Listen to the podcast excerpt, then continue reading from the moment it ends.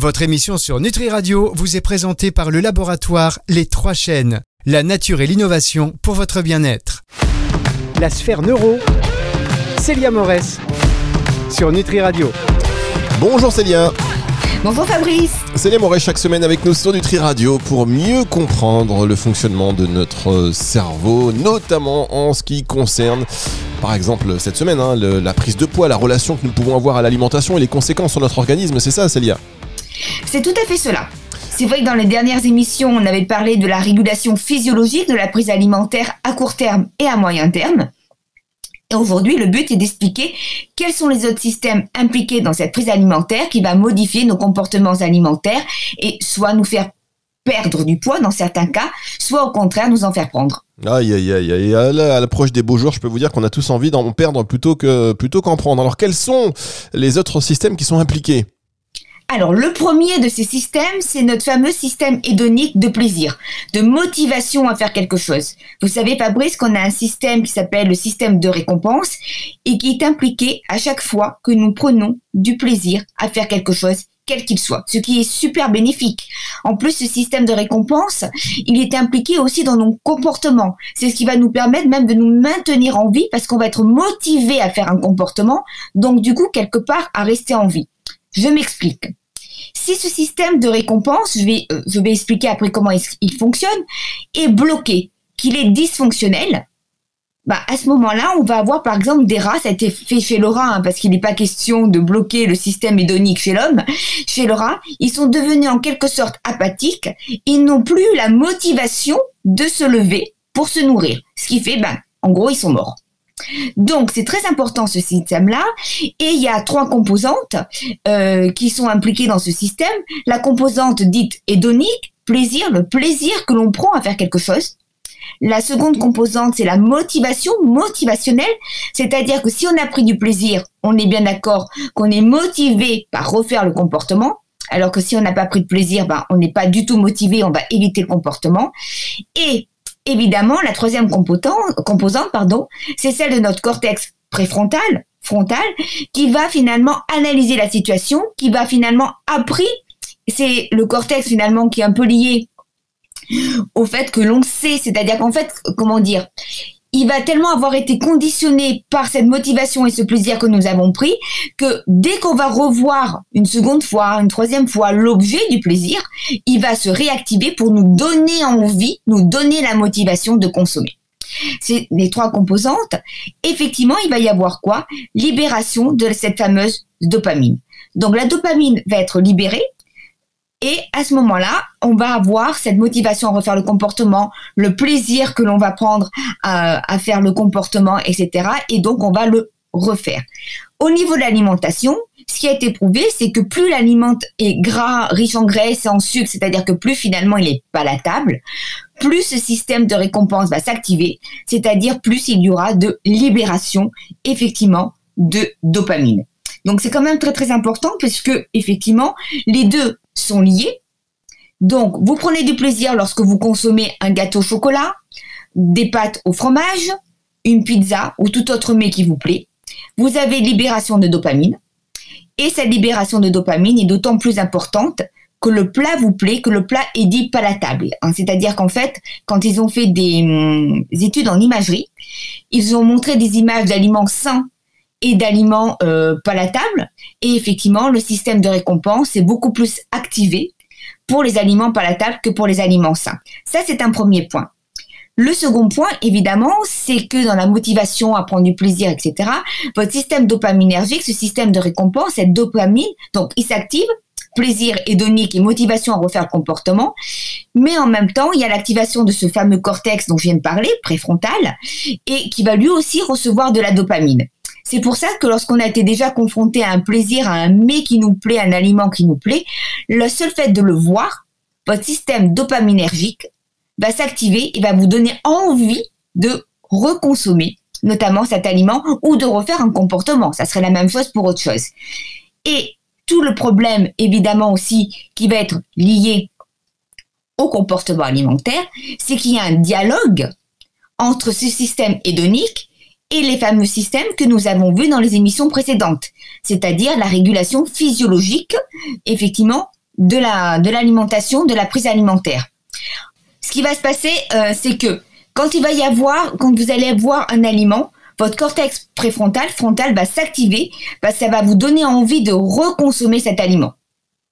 Ce qu'il faut savoir, c'est qu'il y a un lien entre ce système dopaminergique et le système de régulation physiologique de la prise alimentaire.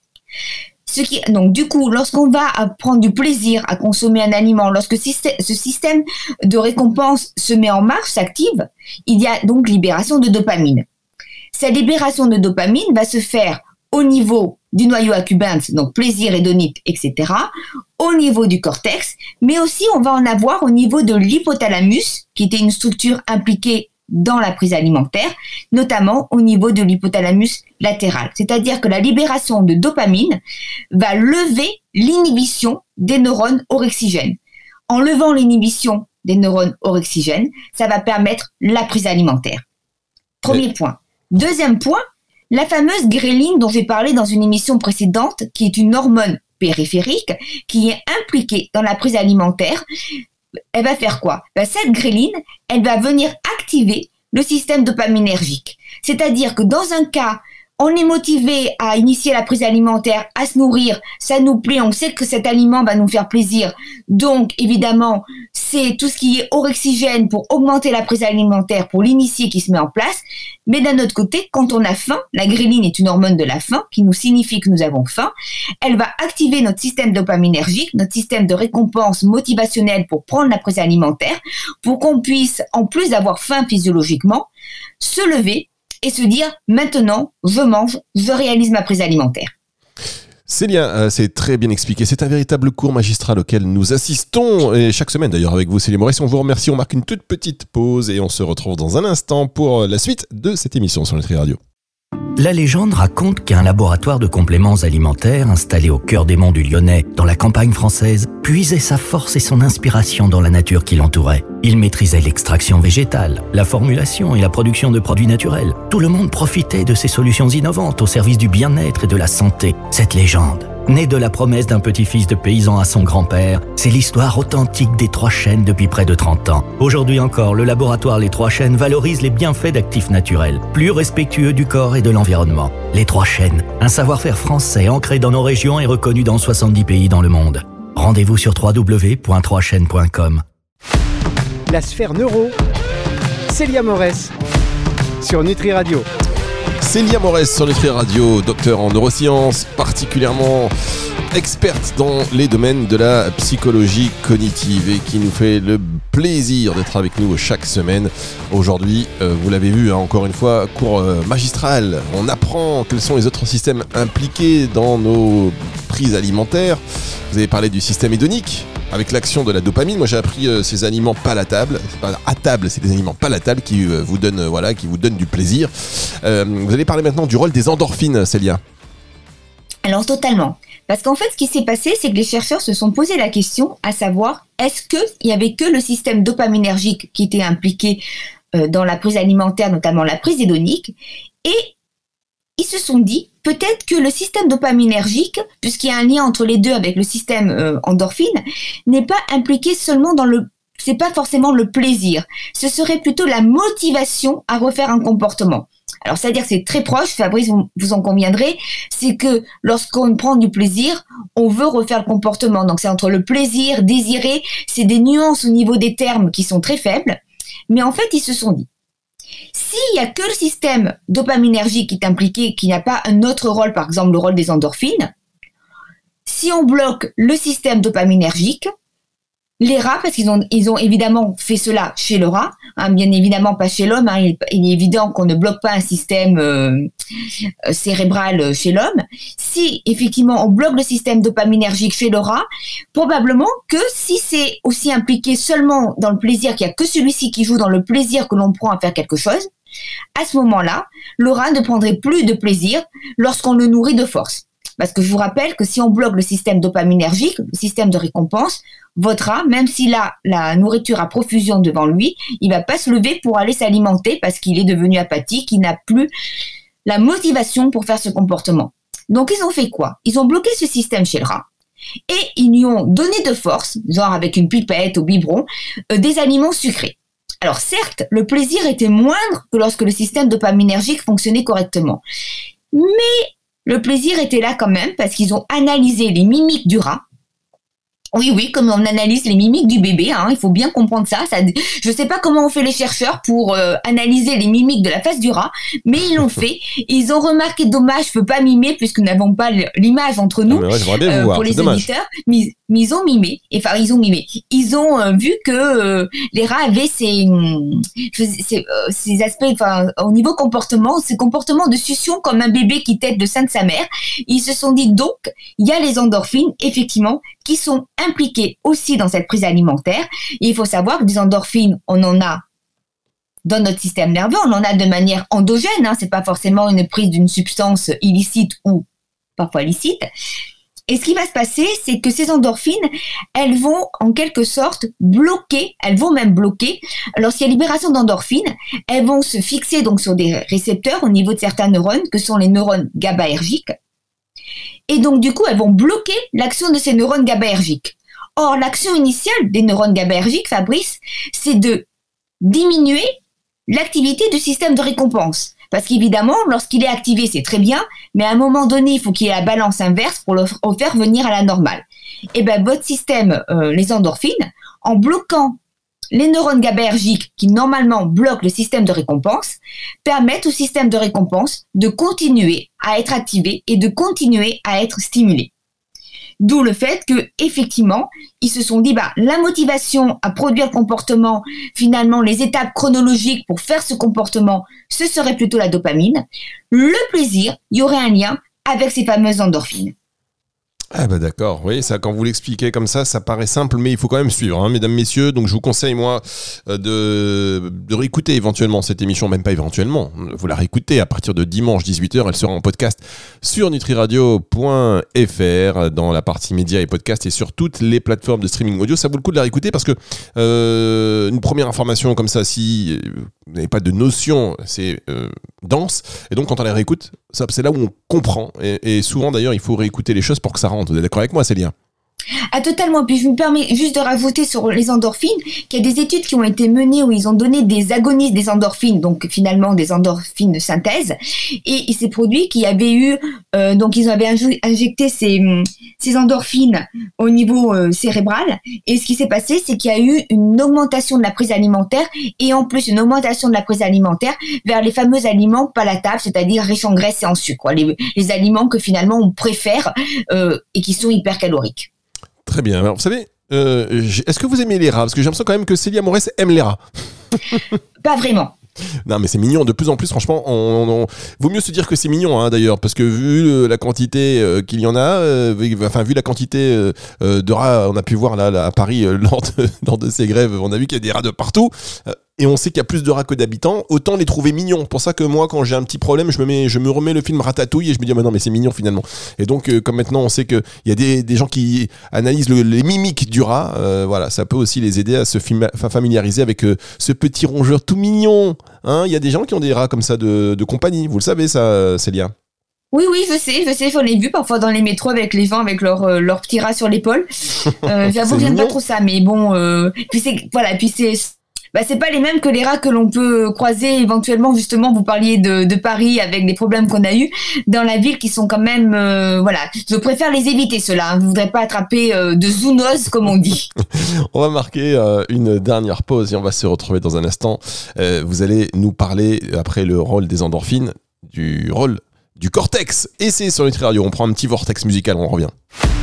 La sphère neuro Célia Morès sur Nutri Radio le docteur Célia Moret, c'est sur Nutri Radio. Le cerveau, comment fonctionne-t-il? C'est beau, le, le fonctionnement du cerveau sur notre prise alimentaire, son influence. C'est bien de comprendre un petit peu tous ces mécanismes. Et on remercie les rats qui, euh, qui nous permettent d'en savoir plus sur nous.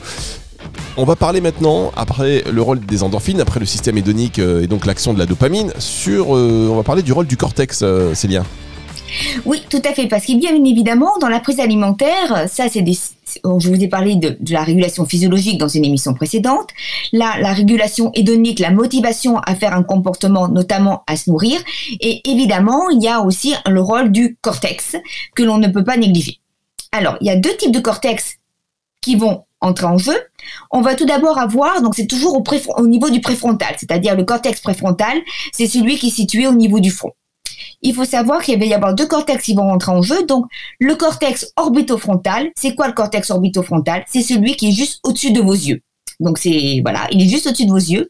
Il va être impliqué dans plusieurs choses.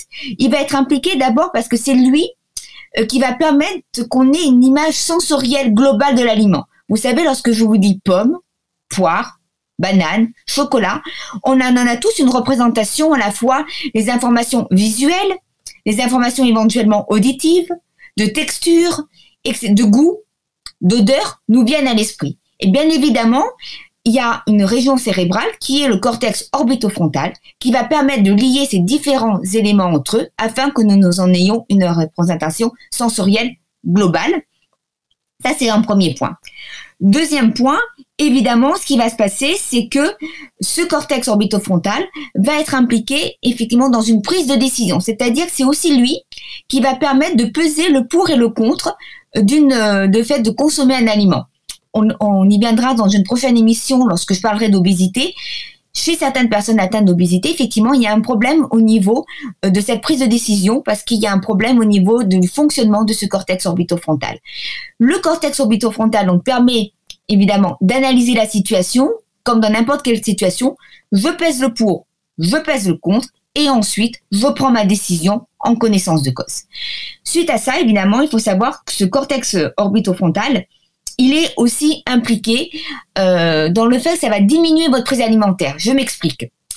Je ne sais pas si vous avez remarqué, Fabrice, mais au fur et à mesure qu'on s'alimente, que la prise alimentaire est initiée, on perd de plus en plus le plaisir euh, du plat qu'on est en train de consommer lorsqu'on est en train d'arriver à satiété et quand on est rassasié. C'est ce qui bah nous permet d'arrêter la prise alimentaire, tout simplement. Et bien, ce qui se passe, c'est que ce cortex orbitofrontal reçoit lui aussi des informations en direct finalement sur la prise alimentaire qui est en train d'avoir lieu. Et au fur et à mesure, comme il reçoit l'information qu'on est rassasié ou qu'on commence à être rassasié, qu'on arrive à satiété, et qu'il va falloir donc diminuer cette prise alimentaire, il va faire en sorte de faire quoi? D'éteindre les neurones du plaisir, donc les neurones au niveau du système de récompense, du plaisir pris, pardon, du plaisir du goût pour l'aliment en question, afin qu'on arrête la prise alimentaire. Ce qui ne veut pas dire qu'on n'a plus le goût pour cet aliment du tout. On aime toujours notre pizza aux quatre fromages. Mais à ce moment-là, on en a trop mangé. Notre cortex orbitofrontal nous permet d'arrêter la prise alimentaire justement de réguler notre prise alimentaire quelque part d'arrêter cette prise alimentaire pour parce qu'on n'a plus on n'éprouve plus pardon de plaisir à continuer à consommer notre pizza parce qu'elle était beaucoup trop grande. Mais vous savez, Salia, moi j'ai envie de vous dire, c'est vrai, quand on a très envie d'un plat, euh, on, a, on, a, on en a l'eau à la bouche et puis on le consomme et, et à la fin, euh, on n'en peut plus. Et je peux vous dire que pas, je prends l'exemple de la raclette qui est typique, on va attendre la saison de la raclette. Quand la raclette, la saison démarre, on se dit, ah, la bonne raclette, on se précipite et puis à la fin on se dit, oh là, c'est bon, je suis tranquille jusqu'à l'année prochaine. C'est un peu comme le sexe, finalement. Bah, c'est tout à fait le même principe, hein. oui, effectivement. mais bon, c'est pas jusqu'à l'année prochaine. Mais bon, c'est intéressant effectivement de savoir que euh, le cerveau va nous indiquer ce qui permet d'arrêter de, consommer. Donc quelque part, c'est aussi pour nous sauver, pour, éviter de faire des indigestions, enfin de, d'être de nous nuire. Ah ben quelque part oui, c'est-à-dire qu'en fait, ça nous permet, on analyse la situation et on prend cette décision qui est la meilleure pour nous. Donc normalement, c'est ça le, c'est ça le but. Hein. Donc après, bon, c'est beaucoup plus complexe que ça dans le fonctionnement.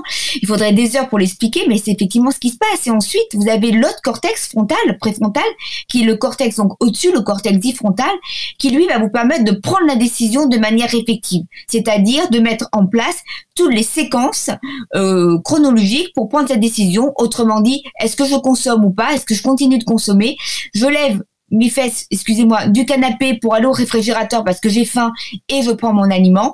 C'est aussi celui qui est impliqué dans les restrictions cognitives. Hein, les personnes qui sont en restriction cognitive, qui ne veulent pas s'alimenter, bah, c'est ce cortex frontal finalement qui leur donne le pouvoir en quelque sorte sur leur alimentation parce que c'est celui qui va décider de manière effective de ce qu'il va, de ce que les personnes vont faire. C'est celui qui est impliqué dans ça, c'est celui aussi qui nous permet parfois de repousser une prise alimentaire. On se retrouve parfois en réunion dans des situations où on ne peut pas s'alimenter malgré la faim. Bah finalement, ça va être grâce au cortex euh, préfrontal, frontal, qui ça va, va pouvoir le faire. Donc ce cortex ah. qui est lié à l'autre, hein, ils sont vraiment très proches au niveau géographique, hein, l'un de l'autre bien évidemment c'est la prise de décision et l'action de planification. Aller au réfrigérateur, je planifie, je fais cette, action. C'est le rôle de ce cortex-là. Donc deux cortex rentrent en jeu, à la fois le cortex orbitofrontal et le cortex frontal qui vont nous permettre d'initier la prise alimentaire dans certains cas, d'analyser la situation et de diminuer notre prise alimentaire parce que on a pesé le pour et le contre et qu'on sait qu'on est à satiété. Très bien. Alors, je vais juste euh, m'excuser auprès des auditeurs. Parfois, ça, ça coupe, donc j'ai l'impression de vous perdre. Mais hop, vous revenez très vite. Heureusement que euh, ce n'est pas très long. on est en distanciel, hein, je rappelle. Donc, euh, quand Célia continue à parler, ça ne se rend pas compte qu'on ne l'entend plus. Mais il y a eu des micro-coupures, Célia. Vous inquiétez pas. finalement, c'est très bien passé. Bah, merci beaucoup, Célia. Vous vouliez rajouter quelque chose avant qu'on se quitte? Non, rien de spécial pour cette fois. vous voulez pas revenir sur quelque chose que j'ai dit? Non, pas du tout. Non. Bien. Alors, on va se retrouver la semaine prochaine pour une autre émission, la Sphère Neuro. La Sphère, la, la sphère, c'est pas du verlan, hein, c'est la Sphère Neuro. Avec Célia euh, Morès sur Nutri Radio, émission, je vous le répète, que vous allez pouvoir retrouver en podcast à la fin de la semaine sur nutriradio.fr à partir de dimanche 18h hein, sur toutes les plateformes également de streaming audio. Au revoir Célia. Au revoir Fabrice, c'est la semaine prochaine. C'est le retour de la musique tout de suite sur Nutri Radio. La Sphère Neuro Célia Morès sur Nutri Radio.